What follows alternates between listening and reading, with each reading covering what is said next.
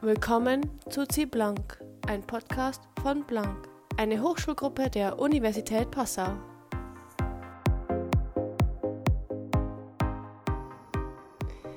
Hallo, hallo und willkommen zu einer Spezialfolge von C Blank. Ich bin Sophia, ihr habt mich schon dreimal gehört, auch im letzten Podcast, wo wir über mein Studium und mit Katis Studium gesprochen haben.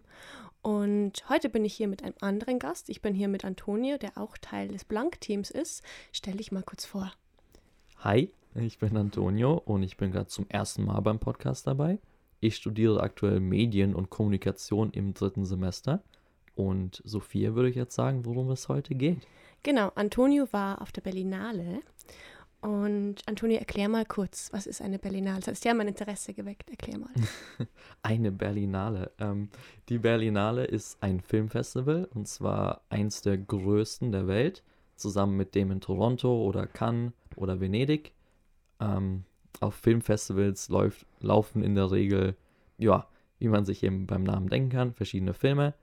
Und dabei eben Filme, die in der Regel auch noch keine Veröffentlichung hatten, keine weltweite oder keine internationale oder zumindest in Deutschland noch nicht, was auf der Berlinale dieses Jahr oft der Fall war. Ähm, dabei geht es eben oft darum, Aufmerksamkeit auf bestimmte Filme zu lenken. Das sind dabei Filme, die nicht unbedingt direkt im Mainstream liegen, also keine, keine Ahnung, Action-Blockbuster oder sowas, sondern es geht wirklich darum, die Filmkunst irgendwo zu feiern, dann gute Presse für einen Film irgendwie zu generieren im besten Fall, so dass dann, wenn der Film letzten Endes auch in die normalen Kinos kommt, ja, schon ein gewisser Hype da ist. Klingt ja sehr cool und auch ein bisschen elitär. Erklär mal, Antonio, wie bist du da hingekommen? Ähm, ich hatte das Glück, ein Seminar bei der Professorin Birgit Bäumers zu belegen. Ähm, das hieß Von Film zum Festival, in dem wir eben darüber gelernt haben, wie so ein Film produziert wird und wie es dann letzten Endes auf den Festivals so aussieht. Und am Anfang des Seminars ähm, wurde uns die Möglichkeit gegeben, eben mitzukommen auf die Berlinale, wenn wir das dann wollten, aber unter der Bedingung, dass wir erst irgendwie, ja, uns beweisen und dann gab es so eine Art Quiz und die Leute, die, also die zehn Besten, die in diesem Quiz eben die besten Ergebnisse hatten, ja, durften dann letzten Endes mit auf die Berlinale kommen. Das ist sehr cool. Und ähm, wie ist es denn? Musst ihr noch eine Hausarbeit schreiben oder eine Klausur oder was sind da die Bedingungen? Und musst ihr das selber zahlen oder wie ist das eine Exkursion von der Uni? Erklär mal. Um, ähm, also in Bezug auf die Hausarbeit oder die Prüfungsleistung ähm, müssen wir ein Portfolio abgeben. Dabei gibt es zwei Gruppen, eben zu den Leuten, die auf die Berlinale mitkommen konnten und die, die nicht konnten. Da gibt es dann eben verschiedene Aufgabenstellungen. Ähm, für das Portfolio, ja, oh Gott, ich muss zugeben, ich weiß jetzt nicht ganz genau, was all die Aufgaben waren, weil ich mich noch daran setzen muss. Aber ähm, zum Teil, also hier bei dem Berlinale-Team, mussten wir eins der Programme des Festivals beschreiben und dann eine Rezension über einen Film schreiben und auch bei ein paar der anderen Aufgaben so die Produktion eines Films recherchieren oder irgendwelche Kritiken von anderen Publikationen heraussuchen und dann ja kommentieren, inwiefern diese Kritiken funktionieren oder nicht. Ja, und zum ja, finanziellen Aspekt des Ganzen, ähm, ja, das meiste zahlen im Grunde wir selbst, aber ähm, wir haben die Möglichkeit, weil wir schon zum Teil zumindest von der Uni quasi gesponsert sind, ähm, unsere Rechnungen bis zu einem Betrag von 500 Euro an die Uni zu schicken und wir kriegen dann bis zu 50 Prozent davon erstattet. Das heißt, maximal kriegen wir 250 Euro zurück, wenn wir eben 500 Euro ausgegeben haben. Wenn ich jetzt zum Beispiel, oh Gott, was weiß ich, 400 Euro ausgegeben hätte, dann ja, kriege ich halt 200 Euro zurück. Dazu zählen dann eben Reisekosten und das Hotel und was auch immer, aber nicht, ja, das tägliche Essen und was auch immer. Ich finde es so cool, was unsere Uni so anbietet. Es gibt so viele Sachen in so vielen Feldern, finde ich sehr, sehr beeindruckend. Das führt mich zu meiner nächsten Frage. Ähm, wie viele Leute waren denn? Ist es ein großes Festival? Ist es ein kleines Festival? Wie, wie sieht das denn aus, wenn du da ankommst an einem Abend? Erklär mal den ersten Eintritt in die Berlinale, das erste Mal reingekommen bist. Um, ähm, ich bin puh, einen Tag vor der Eröffnung, beziehungsweise einen Tag bevor wirklich die Screenings angefangen haben, gekommen, zusammen mit ein paar Freunden. Und da war es, es war abends, es war noch relativ leer. Ähm, auch beim Berlinale Palast, wo wirklich die ganzen Stars dann auftauchen, war noch nicht so viel los. aber dann direkt am nächsten Tag hat man bemerkt, zumindest wenn man da am Potsdamer Platz in Berlin, eben da in der Gegend des ähm, Hyatt Hotels oder eben der, des Berlinale Palastes rumläuft, dass da überall irgendwelche Leute mit Presseausweisen und was auch immer rumlaufen. Ähm, Stars, ja, kann man, wenn man Glück hat, durch die Hotelfenster sehen oder was auch immer. Es war auf jeden Fall unglaublich voll. Die Berlinale ist auch mitunter so das publikumsstärkste ähm, Festival der Welt. Zumindest haben das die Moderatoren immer mal wieder angemerkt, bei so ziemlich jeder Premiere, bei der man war. Und es war ganz lustig. Am ersten Abend ähm, bin ich zum, zur Vorstellung des Eröffnungsfilms gegangen, beziehungsweise gefahren mit dem Bus. Der Bus war absolut überfüllt, weil da halt sehr viele andere eingeladene Gäste waren, also Akkreditierte, mit denen man sich dann im Bus gut unterhalten konnte. Ähm, dementsprechend, es war wirklich immer, wirklich immer randvoll eigentlich, was es auch oft schwer gemacht hat, an Tickets zu kommen. Magst du kurz erklären für die Leute, die es nicht wissen, was akkreditiert bedeutet? Ähm, akkreditiert heißt im Grunde, dass wir ja ähm, puh, besondere Besucher waren. Ähm, wir haben dadurch, ähm, ja, also es wurde oft als, als geladene Gäste bezeichnet, wodurch wir dann zum Beispiel durch bestimmte Ticketkontrollen durften, also an so normalen Schlangen vorbei und auch einen extra Ticketshop hatten, für den wir dann nicht für jedes Ticket eben Geld bezahlen mussten, sondern ja, wenn man das Ticket sieht, wenn man noch rechtzeitig im Ticketshop ist, kriegt man das Ticket auch, ohne dafür Geld ausgeben zu müssen. Und man ist dadurch eben so separiert von den normalen Besuchern letzten Endes. Du sagst normale Besucher, das bedeutet, wenn ich jetzt Berliner bin oder Deutscher oder egal welche Nationalität, ich kann einfach kommen und einfach hingehen. Oder ja, wie ist das? genau. Äh, da gibt es nicht so, ja, da gibt es keine großen Hürden. Es war auch dann, man mehr hat schon schnell gemerkt, nach dem ersten Tag, nach dem Eröffnungstag eigentlich, waren sehr viele, ja, ich sag jetzt wieder normale Besucher da. Wirklich von, von den verschiedensten Ländern hat man auch gemerkt, je nachdem, was für eine, ja, aus welchem Land ein bes bestimmter Film stammt, hat man auch bemerkt, dass dann viele Leute aus ungefähr der Region dann plötzlich im Publikum sitzen. Was wahrscheinlich auch dazu beigetragen hat, dass diese ganzen Kinoseele wirklich so voll waren. Also es ist gar kein Problem, als, ja, egal von wo, sich da noch Tickets zu besorgen. Zumindest, wenn man halt welche kriegt vom Kontingent her. Aber ja, ist eigentlich kein Ding. Wenn ich mir jetzt deinen Tag auf der Berlinale so anschaue, wie stelle ich mir das vor? Du gehst von Film zu Film oder wie, wie läuft das ab? Das ist mit Abstand der anstrengendste Aspekt des Ganzen gewesen. Und zwar, wenn man eben ein akkreditierter Besucher war, hatte man immer zwei Tage vor eben einem bestimmten Tag ähm, um 7 Uhr morgens die Chance, sich Tickets äh, für diese, für Veranstaltungen eben zwei Tage von dann zu holen. Was heißt, dass ich jetzt zum Beispiel am Mittwoch um 7 Uhr morgens aufgestanden bin, beziehungsweise ein bisschen vorher, dann eben auf meine, ja, auf diese Ticketseite gewartet habe, dass sie um 7 Uhr dann verfügbar ist, was dann meistens nicht ging, weil dann wollten natürlich alle rein, dann waren da lange Warteschlangen, etc. Und wenn es dann ging, haben wir uns die Tickets geholt, ähm, dementsprechend unsere Tage geplant. Die ganzen Vorstellungen sind auf ganz viele verschiedene Kinos in Berlin verteilt, weshalb ich dann wirklich die ganze Zeit durch die Stadt jagen musste, so verschiedene, ja, eben verschiedene Kinos besucht habe. Ich muss sagen, dafür, dass ich halt, keine Ahnung, jetzt zum zweiten Mal in Berlin war, kenne ich mich wahrscheinlich auch sehr gut mit den U-Bahn-Netzen etc. aus, weil ich wirklich so viel in der Stadt unterwegs war. Ähm, ja, es war da stellenweise ziemlich anstrengend, ähm, rechtzeitig bei Vorstellungen zu, zu sein, genug Schlaf zu haben, was eigentlich unmöglich war, würde ich sogar behaupten. Ähm, und ja, dann auch stellenweise eben noch Zeit zu finden, um zwischendrin zu essen. Das war schon, ja, man war eigentlich die ganze Zeit so unterwegs. Wie viele Filme hast du denn geguckt so am Tag? Das klingt jetzt sehr viel.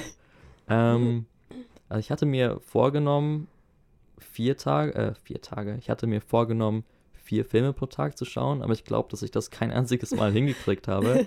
Es war dann meistens eher bei drei Filmen und dann bei den letzten, an den letzten zwei Tagen, glaube ich, war es sogar nur einer, ähm, weil wirklich dieser Tagesablauf ein bisschen zu viel war. Wirklich, wenn man um 7 Uhr aufsteht jeden Morgen und die letzten Vorstellungen in der Regel um 22.30 Uhr beginnen und man dann auch wieder zurück ins Hotel muss, etc., dann ja, ist also wer das schafft, wirklich jeden Tag, habe ich nur Respekt für. Klingt ja sehr krass. Also man merkt, du bist sehr filmpassioniert. Also ich kenne dich ja, deswegen weiß ich das, aber an diesem Tag und was du da gerade beschreibst, merkt man, dass du sehr viel Liebe für den Film hast. Ähm, genau. Und welche Filme hast du denn geguckt? Welche magst du mal beschreiben? Kennt man da welche, die dann bekannt geworden sind? Du hast es gerochen, hast du gesehen. Wie läuft das denn? Die Preise gewonnen haben, keine Ahnung. Ähm, ich muss da erstmal sagen, dass ich von den ganzen Filmen, die wirklich Preise in den ja, bedeutenderen Kategorien gewonnen haben, ich glaube, da habe ich keinen einzigen von gesehen letzten Endes. Ähm, und sonst, ja, ich habe halt viele oder zumindest ja ein paar der Wettbewerbsfilme gesehen, in denen dann bekanntere Schauspieler auch mitspielen, wie zum Beispiel Huch, Peter Dinklage, Anne Hathaway, ähm, Jesse Eisenberg, wer auch immer, einfach noch mehr. Ähm, ja, also puh, bei den Filmen, ich habe ja recht viele gesehen.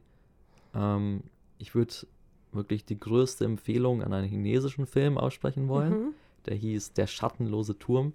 Den chinesischen Namen kann ich nicht aussprechen. Ähm, das war Puh, na, da war ich wirklich sprachlos. Ich bin zwar auch komplett übermüdet, um 9.30 Uhr, glaube ich, im Zoopalast gesessen und habe diesen Film geguckt. Ähm, aber der hatte einfach eine, eine große Bildgewalt und eine sehr melancholische Geschichte, ähm, die aber wirklich, also wirklich, ja, stark erzählt wurde. Also selbst trotz meiner kompletten Übermüdung habe ich mich sehr in die Charaktere reingefühlt und war wirklich von diesen wundervollen Bildern, ja, so verzaubert quasi. Und mich hat es ein bisschen geschockt, dass meine zwei Sitznachbarn, ein Paar, das fast die ganze Zeit auf ihr Handy geguckt hat, ähm, ja, dann mitten im Film einfach gegangen ist. Aber ich glaube, allen anderen hat es auch ziemlich gut gefallen. Es ist aber auch nur ein Film von vielen. Es gab, uff, es gab eine Dokumentation über die Ukraine, den Ukraine-Krieg von Sean Penn, die an sich auch ja ziemlich interessant war einerseits weiß man eh schon ziemlich viel über das Thema, einfach wenn man, keine Ahnung, jeden Tag auf irgendeine Social Media guckt oder gar den Fernseher anschaltet oder Zeitung liest. Ähm, aber nichtsdestotrotz, also wirklich Bilder zu sehen aus der Ukraine, auch wenn Sean Penn selbst, der die Doku eben mitunter so als Regisseur gemacht hat, ähm, sich vielleicht zu sehr in den Vordergrund stellt, ähm, ist eben wirklich Bilder davon zu sehen und eben von diesen Leuten so zu hören, in diesem bisschen dramatischen Kontext einer Doku, ja, war auch, war auch beeindruckend. Ansonsten, was mich auch noch, ich glaube, es war der vorletzte Film, den ich dann tatsächlich gesehen hatte. Der hieß Knochen und Namen, ein deutscher Film, der auch in Berlin spielt tatsächlich. Und ich bin sonst schon stellenweise Fan deutscher Filme, aber ich habe nicht erwartet, dass ein Film, also dass dieser Film mich so beeindrucken könnte. In dem, ja, in dem Film ging es um ein schwules Pärchen weiß gerade nicht mehr, ob es ein Ehepaar war oder nicht. Ist aber gar nicht mal so wichtig. Ähm, es ist mehr so ein Ausschnitt aus deren Leben einfach, in dem, ja, wenn man wirklich so eine, so eine große Handlung haben möchte, passiert nicht viel. Aber diese, diese kleinen Ausschnitte wirklich aus deren Leben und aus dem Leben ein paar anderer Charaktere, die dann halt parallel zueinander verlaufen, es war einfach, war, ich, ich sage jetzt auch einfach fantastisch. Es waren wirklich gute Schauspieler, Schauspieler, von denen ich nie gehört habe. Ähm, das Set-Design des Films war einfach, einfach viele weiße Wände. Es war ziemlich kühl, aber irgendwie die Stimmung des Films, die Dialoge, also auch in einem deutschen Film, dass ich so über, so über die Dialoge reden kann, die waren, die waren sehr authentisch. Ähm, es, es, wurden stellenweise viele Anglizismen benutzt, was oft eine Red Flag ist, wenn man jetzt auch einen Anglizismus benutzt. Ähm, aber hat wirklich, wirklich gut funktioniert. Also ich habe den Film geguckt die schauspielerische Leistung einfach geschätzt und diese Dialoge haben ja geflossen, wie, wie als wäre es, ja, als wäre es einfach echt irgendwo. Hat mir sehr gut gefallen. Finde ich sehr cool, dass du die drei Filme so ausführlich beschreibst. Und wie ich schon gesagt habe, man merkt einfach, dass Film für dich so ein großes Thema in deinem Leben ist. Und du hast da auch voll die Insights und du studierst ja auch Muck. Und das merkt man, finde ich, in deiner Analyse sehr, sehr gut der Filme. Welche der Filme haben denn Preise gewonnen und welche Preise kann man denn auf der Berlinale gewinnen? Nur so ein kurzer Einschlag. Ähm, also gewinnen kann man, ja, also gibt es viele. Es gibt ja verschiedene quasi Programme in der Berlinale. Den, das Wettbewerbsprogramm, wo eben so diese ja, größeren Filme mit vor allem mit Starbesetzung eben laufen, wo auch zum Beispiel der Schattenlose Turm lief. Ähm, da gewinnt man dann in der Regel den Goldenen Bären, so als bester Film quasi, oder den Silbernen Bären als zweitbester Film, oder auch in den anderen Kategorien wie Panorama oder Generation 14 Plus war es, glaube ich. Ähm, da gibt es viele verschiedene. Ähm, gibt es auch eigene Preise und tatsächlich ähm, den Goldenen Bär hat dieses Jahr eine Doku gewonnen, die ich auch nicht geguckt habe tatsächlich. Was aber auch so jetzt in, in der Presse ein bisschen eingeschlagen ist, weil ich glaube, es war jetzt das zweite Mal überhaupt, dass auf einem so großen Filmfestival eine Doku wirklich den Hauptpreis gewonnen hat. Und ansonsten wird auch jedes Jahr auf der Berlinale der Goldene Ehrenbär verliehen, der dieses Jahr an Steven Spielberg ging. Mhm. Und dort wurde dann sein neuester Film The Fablemans, der gefühlt überall sonst auf der Welt schon seit Monaten im Kino läuft, ähm, wurde dann hier, hat halt seine Deutschlandpremiere auf der Berlinale, wo Spielberg dann eine sehr schöne Rede halten konnte und dann eben seinen goldenen Ehrenbär bekommen hat, wozu er dann meinte, dass er eigentlich mehr Angst vor Bären hätte als vor Haien. ähm, aber man hat schon sehr gemerkt, dass es ihn gefreut hat, da stehen zu können und so über sein Lebenswerk zu reden, auch wenn er meinte, dass es noch nicht vorbei wäre. Also das klingt jetzt so, als wärst du da dabei gewesen, als Steven Spielberg seine Rede gehalten hat. Welche Stars hast du denn neben Steven Spielberg so gesehen? oh Mann. Ja, das war immer so eine Sache. Ähm, bei jeder Vorstellung konnte man halt, man konnte vorher immer sehen, so wann, wann Filme wo laufen. Und in der Regel war es so, dass wenn man zu der ersten Vorstellung kommt, dass dort dann auch die Stars auftauchen werden. Der Regisseur, Produzenten vielleicht. Und in der Regel gab es danach dann auch noch QAs, ähm, wo man eben Fragen stellen konnte und die beantwortet wurden.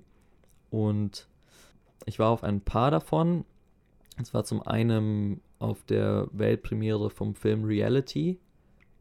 In der Hauptrolle ist Sydney Sweeney, die viele von der Serie, der HBO-Serie Euphoria kennen könnten, ähm, in dem es um eine ja, NSA-Mitarbeiterin geht, die eines Tages plötzlich vom FBI besucht wird, weil sie angeblich ja Dokumente gestohlen hätte. Und es ist ein Kammerspiel, sehr spannend erzählt, hat mir auch sehr gut gefallen.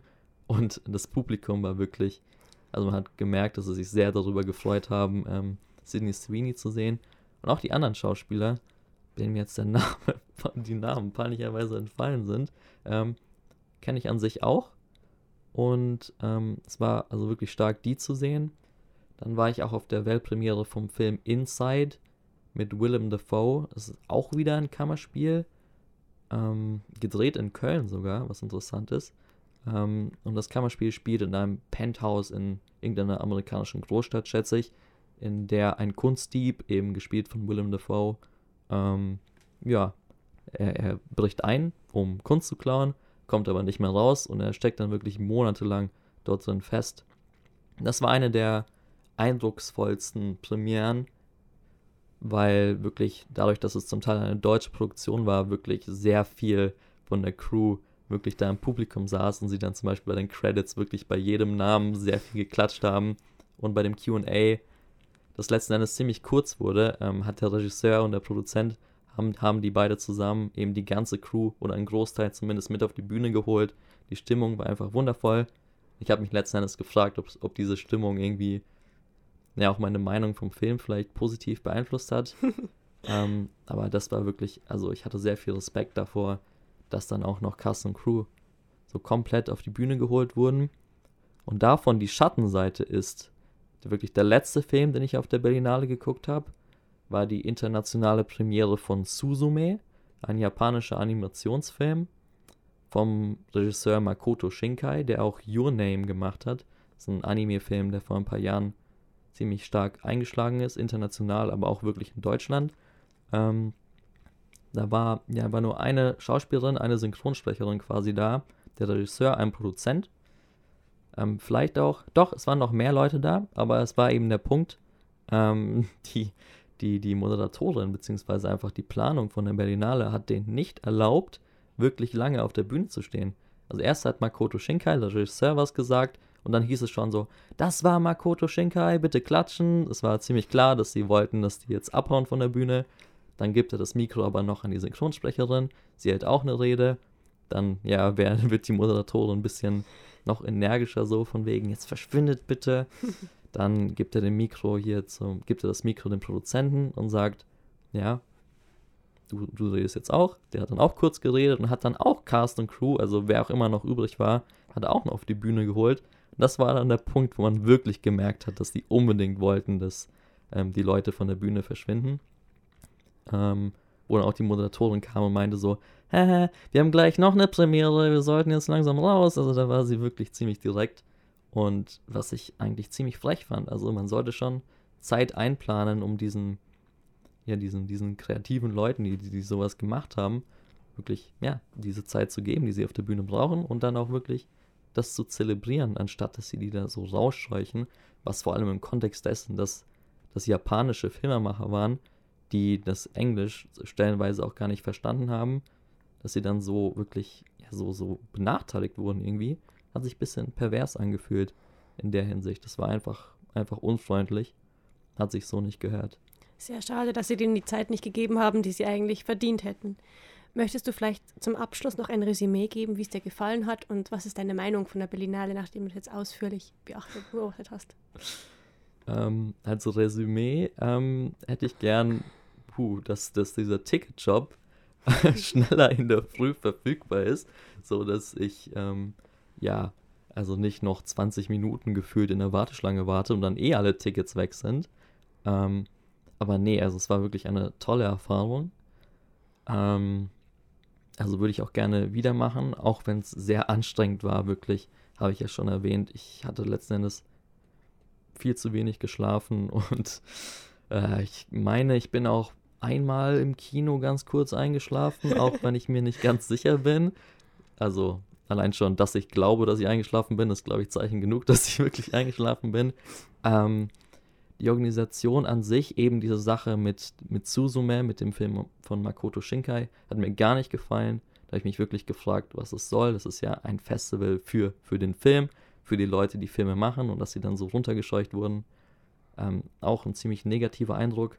Und eine Sache, die auch schlecht funktioniert hat, ist tatsächlich auch was, was mit dem Ticketjob zu tun hat. Und zwar, ähm, ja, Akkreditierte werden unterteilt in verschiedene Gruppen. Es gibt zum Beispiel eben Studenten, wo ich dabei war. Dann gibt es halt Pressemitglieder wirklich oder irgendwie Technikpersonal, die dann auch verschiedenfarbige Ausweise haben. Meiner war blau.